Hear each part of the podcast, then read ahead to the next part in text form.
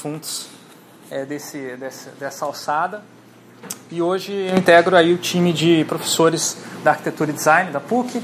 Também faço pós-doc no PPGIA, informática lá da PUC do Paraná.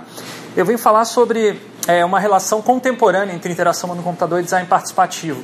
É claro que para falar sobre a relação contemporânea a gente precisa voltar um pouquinho na história recente. Nós vivemos uma mudança cultural na nossa sociedade. A partir dos anos 60, mais ou menos, é, nós temos uma transição muito forte de uma sociedade de massa para uma sociedade civil. Essa sociedade de massa, os princípios básicos são de consumo, submissão e aceitação. Nós caminhamos rumo a uma sociedade cujos princípios são a recriação, a participação e a crítica. Claro que a gente ainda não está lá. A gente vive hoje um movimento híbrido, uma sociedade em transição para uma sociedade civil onde o cidadão tem uma individualidade e tem também uma possibilidade de contribuição para os, os delíneos, para o destino, digamos assim, do coletivo. Vamos decupar essa mudança em três é, áreas específicas, em três relações específicas. A mudança na relação do Estado e sociedade. Então, nós temos uma crise da representação política. Você ter um grupo muito pequeno de pessoas representando as outras numa democracia hoje é, não se torna mais é, tão justificável e aceitável para boa parte da população. As pessoas questionam, dizem, não me representa. Né? Foi um dos, uma das é, falas de 2000, da crise política que aconteceu no Brasil em 2013. Nós temos um maior acesso à informação para as pessoas verificarem é, que aquilo que o político fala, eventualmente, o Estado fala, eventualmente, não confere com a realidade. E pode, por outro lado, também fiscalizar o Estado. E o Estado tem cada vez maior é, tentativa de privatizar, de colocar no âmbito privado os seus serviços e é, atra através também muitas vezes de parcerias com organizações da sociedade civil. Outra, outra relação que eu quero pontuar mudanças é na relação entre organização e trabalhadores. Então você tem uma fragmentação das profissões, cada vez profissões mais especializadas, para um dos motivos, ou talvez uma das consequências, é a fragmentação dos próprios trabalhadores enquanto é, classe. Então é muito difícil hoje o sindicato se manter porque você tem N profissões, não tem mais um sindicato dos operários para proteger os seus é, direitos e é, granjear uma margem boa de negociação perante os patrões. Por outro lado, existe uma valorização muito grande do capital intelectual, então hoje o é, trabalhador ele é chamado de colaborador e muitas vezes ele até, é, graças a esse é, capital intelectual que ele traz para a organização, ele tem acesso aos lucros da participação nos lucros da, da organização, que é também uma mudança muito grande. Né? Hoje o trabalhador, muitas vezes ele também é um sócio da empresa em que ele trabalha. Tá? E última relação é a mudança entre empresas e clientes, que é aqui onde mais aparece aí a interação humano-computador. Né? Os clientes estão mais críticos, por outro lado, mais organizados em websites como Reclame Aqui, Associação de Consumidores, e nas próprias redes sociais as pessoas se unem para é, é, fazer a imagem de uma marca ir para uma situação negativa quando essa marca não é, oferece produtos e serviços muito de boa qualidade é, o Estado ele intervém mais nessa relação do que antigamente, ele cria normas e regulamentações cada vez mais é, definidas, tem as agências também é, definindo padrões em função da defesa do consumidor. E você tem a experiência do usuário aparecendo como um grande diferencial, porque o número de oferta, ofertas se diversificou, as pessoas podem escolher o que elas querem consumir e elas tendem a escolher aquilo que elas dá mais satisfação para elas. Tá? Então são essas três relações principais que eu estou pontuando que vão dar origem ao design participativo. É, o design participativo não é exclusivo da computação, o mesmo termo é utilizado em três áreas, pelo menos três áreas diferentes. Começo falando da arquitetura, que é, segundo os meus é, estudos, a área que começou primeiro a utilizar esse termo, design participativo, ou também muitas vezes com o sinônimo design é, baseado em comunidade, ou community design. Henry Sanoff, Stanley King, Paul Davidoff e no Brasil Sérgio Ferro já falavam do, da importância da participação dos usuários no projeto arquitetônico desde os anos aí 50 e 60, tá? No design de produto também existe um movimento similar, que utiliza também o termo design participativo. Victor Papanek, Ezio Manzini, eh, Elizabeth Sanders e Rita Couto, brasileira, aqui da, da Universidade Católica do Rio de Janeiro.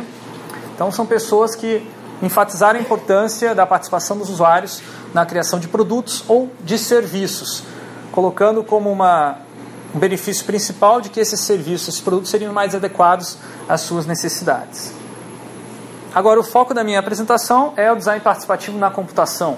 Pelen, Suzanne Burker, Michael Miller, Thomas Binder e a professora Cecília Baranauskas, que embora não utilize diretamente esse termo, eu colocaria, digamos, dentro desse movimento aí de design participativo, que é um movimento de caráter é, inspirado muito num, numa premissa ética e não uma premissa funcional ou uma premissa política como era nos outros é, movimentos, que diz respeito a tentar incluir mais pessoas no projeto para que essas pessoas, com o processo de participação, aprendam algo sobre a computação e possam utilizar essas, é, a computação nas suas dinâmicas, nas suas atividades.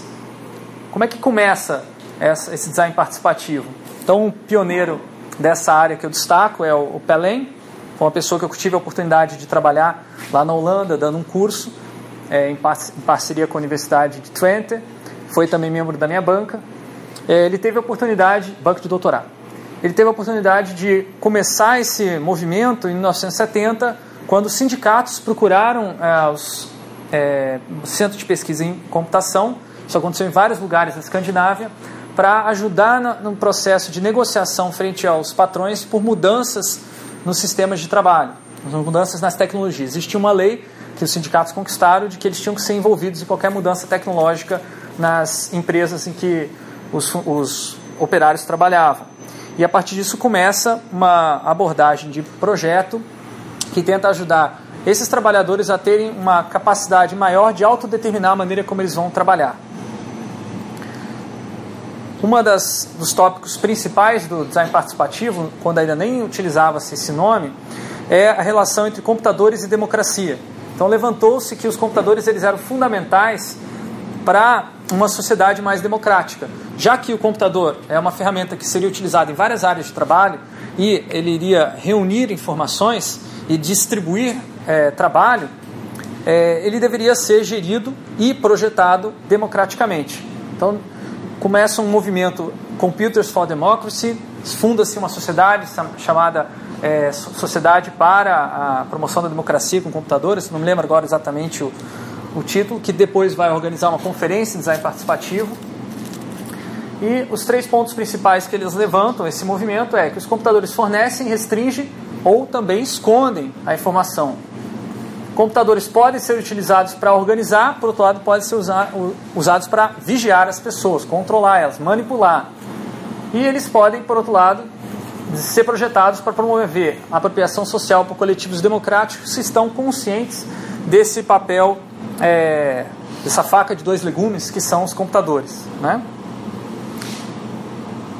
Então, as primeiras pesquisas em design participativo começam a discutir o processo, que a qualidade do processo de projeto deve, deveria ser democrático. Então, começa a se distinguir entre um processo que é democrático ideal, que você tem uma, uma fase de deliberação, o que, que nós vamos fazer, o que, que nós vamos construir, tem uma fase de decisão, de todo mundo que está participando pode manifestar e essa decisão impacta na, numa escolha coletiva, tem uma fase de cocriação em que não se decide, mas se constrói opções, em que se modela colaborativamente, colocando a mão na massa, e por fim tem o mutirão, onde as pessoas vão lá e implementam o que elas decidiram, o que elas deliberaram juntas fazer.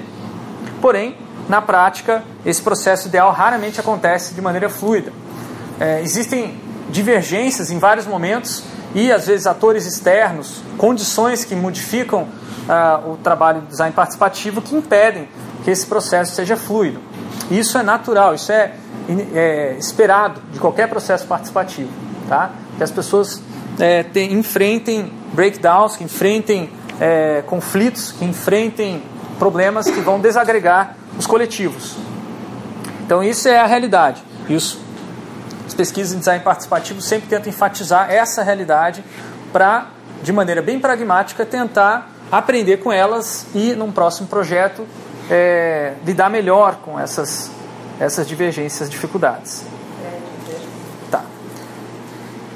Existe também é, algumas, é, algumas desculpas, digamos assim, muito comuns para não se fazer design participativo, que são frequentemente identificadas na literatura. São argumentos e justificativos que parecem muito racionais, né, do tipo, nós temos que fazer assim, infelizmente não há dinheiro para para justificar, para pagar a participação. Não há tempo, não dá, não há outra maneira. Então, se não dá para fazer deliberação, não dá para fazer decisão, não dá para fazer cocriação nem mutirão, o negócio é, é implementar a goela abaixo o que tem de projeto, porque tem que entregar até dia 30. Né? Então, essa justificativa, ela parece racional, ela parece inevitável, mas ela demonstra aí, é, de fundo, uma, um processo antidemocrático. Tá? E o projeto participativo, ele não só propõe uma maneira de fazer democraticamente, como também constrói uma crítica aos processos antidemocráticos e os mais perigosos, que são aqueles que se dizem democráticos e não são, que é o que eu chamo de pseudo-participação. Eu identifico aqui três principais estilos de pseudo-participação, e daí vale a pena vocês ficarem atentos para ver se vocês é, um dia não são envolvidos, incluídos em processos desses, para fazerem a crítica. Tome cuidado que isso no Brasil agora está na moda. Tokenismo. O que, que significa isso? É, você envolve uma pessoa de cada tipo de público, ou de cada cor de pele, ou de cada etnia, e aí coloca todas essas pessoas numa mesa, parece que elas estão participando, elas têm a oportunidade de falar, no final quem toma a decisão é uma outra pessoa, ou é depois desse processo, e aquele processo participativo não tem efeito real na tomada de decisão, não impacta, não muda, não transforma. Tá? Então isso se chama tokenismo. Muito forte hoje na nossa pseudodemocracia que está se tornando o Brasil. Outro também que está muito na moda, está voltando aí, ou talvez nunca foi embora, demagogia. O que, que significa? Uma pessoa é, faz um discurso, defende é, o bem comum, mas na verdade ela está apenas interessada em defender os seus próprios interesses ou interesses de um grupo menor, né? E utiliza para isso, para convencer dos outros, artimanhas de retórica é, e política que a gente já conhece bastante aí. E, por fim, um que está crescendo cada vez maior, que é o que, que é redefinir o significado de democracia como a ditadura da maioria. Não é isso o significado da democracia. Ditadura da maioria é uma redução da democracia para uma, um processo de decisão é, numérico, que não é democracia. Democracia é um processo de entendimento mútuo, de compreensão, de deliberação e não simplesmente de é, você vai ter que aceitar porque você não participou ou porque você foi vencido num voto. Né?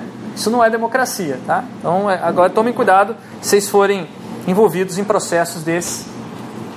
É, esse, essa, até aqui eu estava falando então sobre as questões mais práticas, não estava teorizando muito a crise da democracia.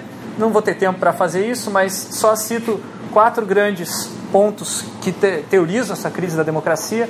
O fim das grandes narrativas do Jean-François Lyotard. Ele fala que as pessoas hoje, no, no final do século XX, deixaram de acreditar que era possível uma sociedade melhor, utópica.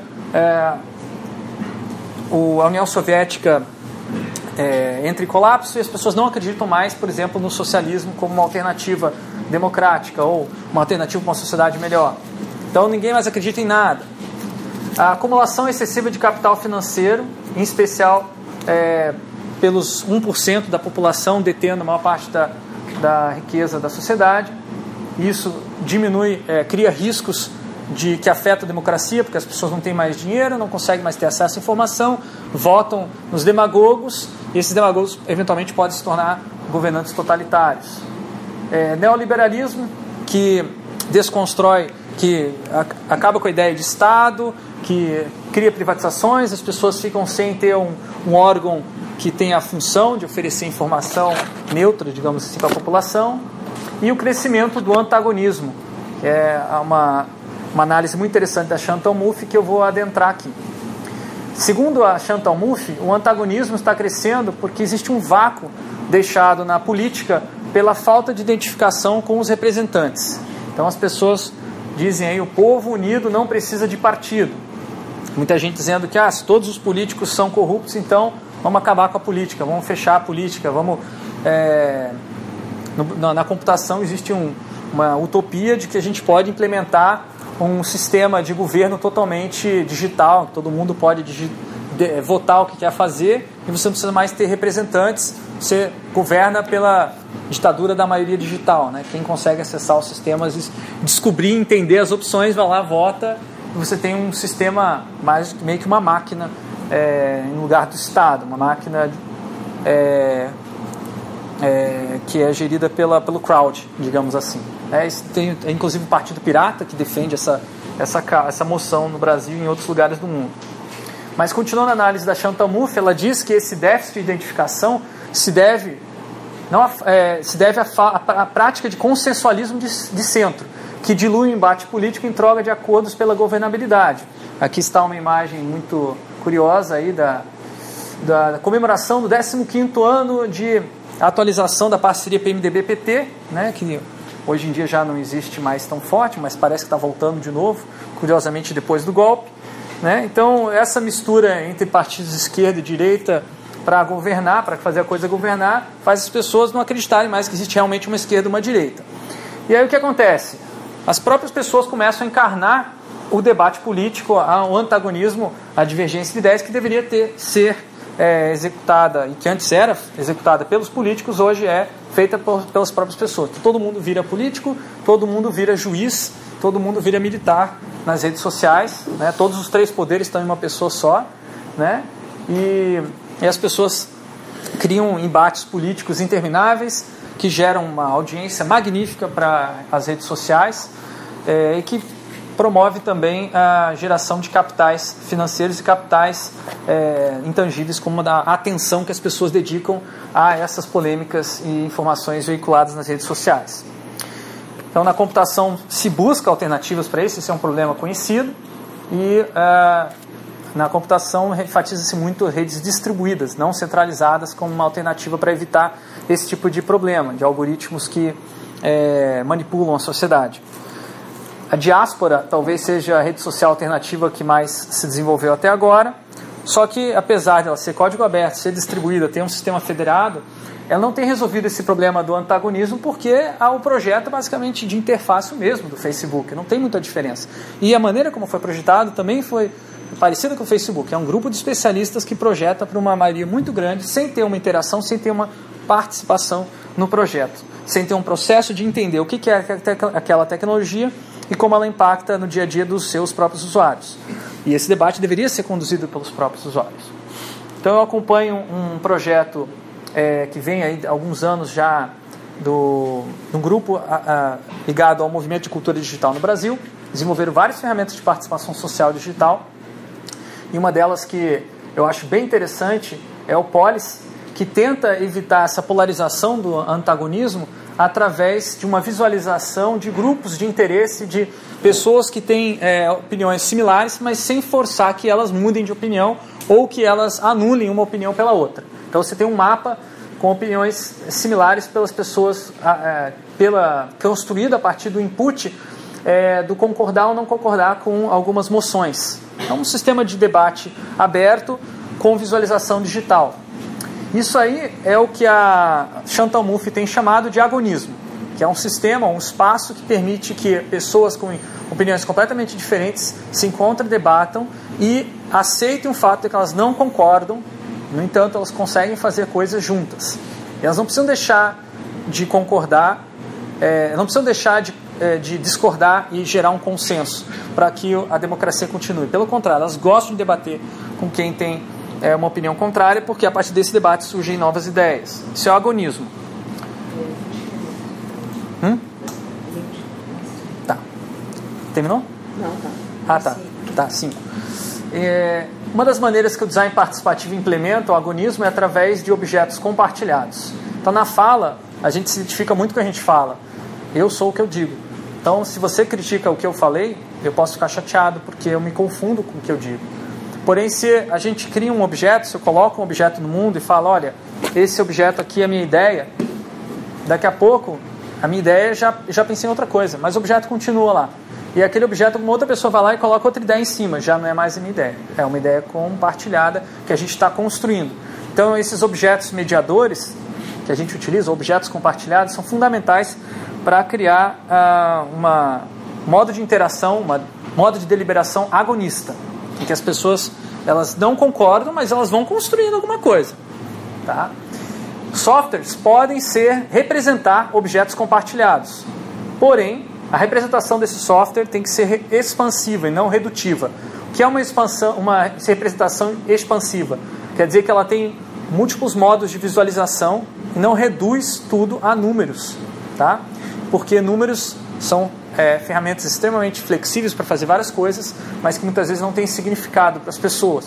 Então, uma representação expansiva, ele pega número e transforma essa, essa, esse número numa outra representação que as pessoas conseguem manipular, conseguem entender em diferentes é, modos. Aqui eu estou mostrando um sistema de planejamento de é, rotina, é, rotinas de trabalho no hospital que a gente desenvolveu lá na Universidade de Twente.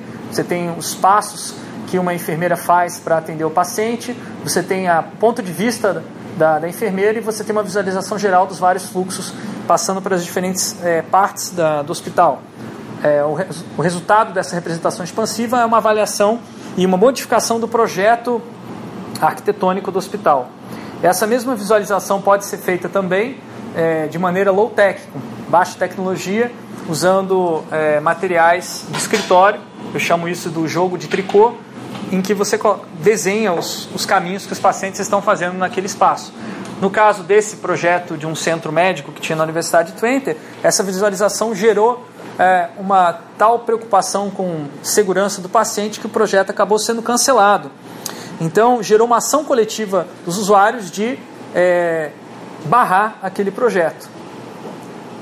No final, no lugar desse centro médico, a Universidade de Twente acabou construindo um Design Lab, que é um centro de inovação é, multidisciplinar em que várias áreas da universidade se juntam para construir projetos colaborativos. Porém, logo que foi lançado, ele ficava vazio, o Design Lab, porque a universidade não tinha tradição de projetos interdisciplinares, então não adiantava nem ter o espaço ali, precisava ter a prática.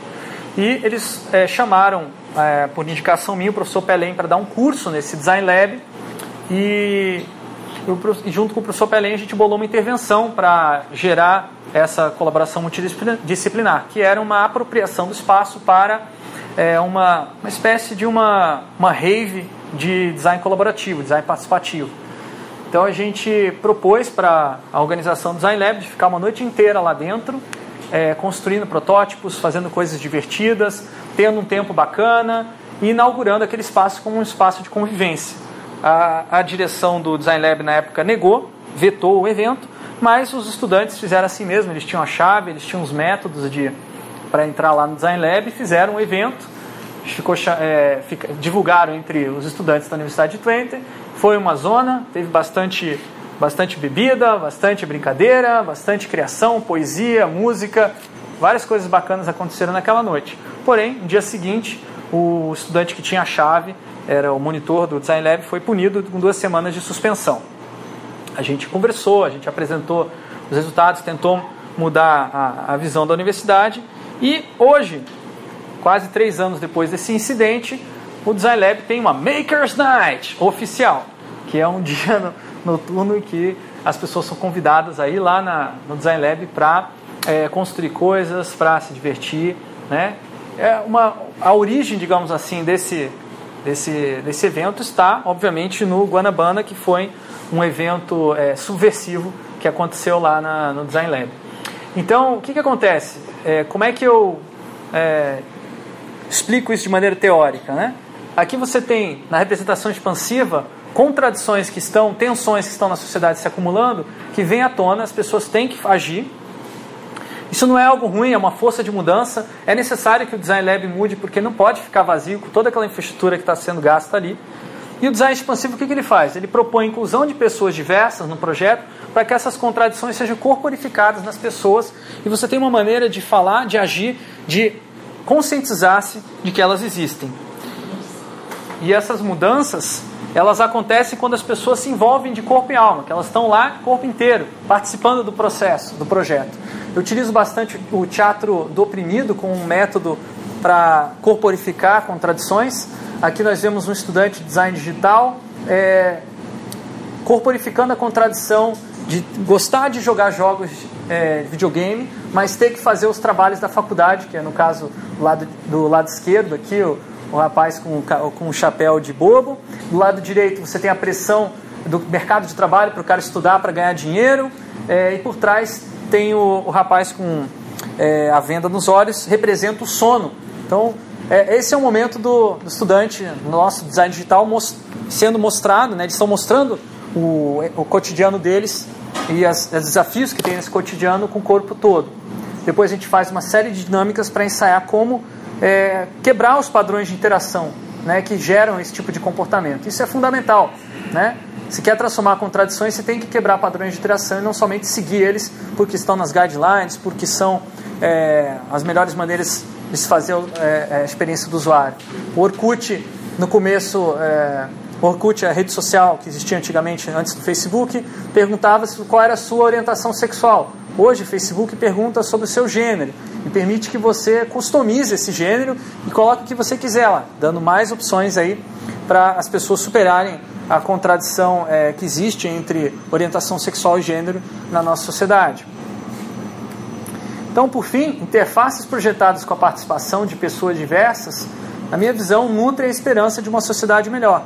No caso aqui está o que eu consideraria como a minha obra-prima de projeto de interação, que é a, plataforma Corais. Tem várias coisas bacanas lá, mas uma delas é um sistema de banco social que impede a acumulação de capital até um certo limite. Ou seja, ninguém pode ser muito mais rico do que as outras, que é uma visão minha, utópica, de que a sociedade poderia ser assim. É, então, recomendo alguns livros de design participativo. No caso, destaco aí um livro brasileiro, né, editado pela professora Baranauskas, que eu já mencionei anteriormente, Co-Design de Redes Digitais. Making Futures, que é o último livro editado pelo Pelém, e o Convival Toolbox, é, que é um livro bem prático sobre design participativo que eu vou trazer amanhã na minha oficina. Então, por fim, situações e projetos que faz sentido design participativo. O design não pode ter sido finalizado ainda, senão no que, que as pessoas vão participar. O motivo do design do projeto tem que ser público, tem que ser algo de interesse de várias pessoas. Os poderosos querem compartilhar poder, poderosos são vocês também, pessoas que projetam sistemas têm um poder muito grande, querem compartilhar. Ou, por outro lado, você pode estar do lado dos oprimidos, das pessoas que querem conquistar esse poder, né? que querem lutar contra aqueles que não nos dão espaço.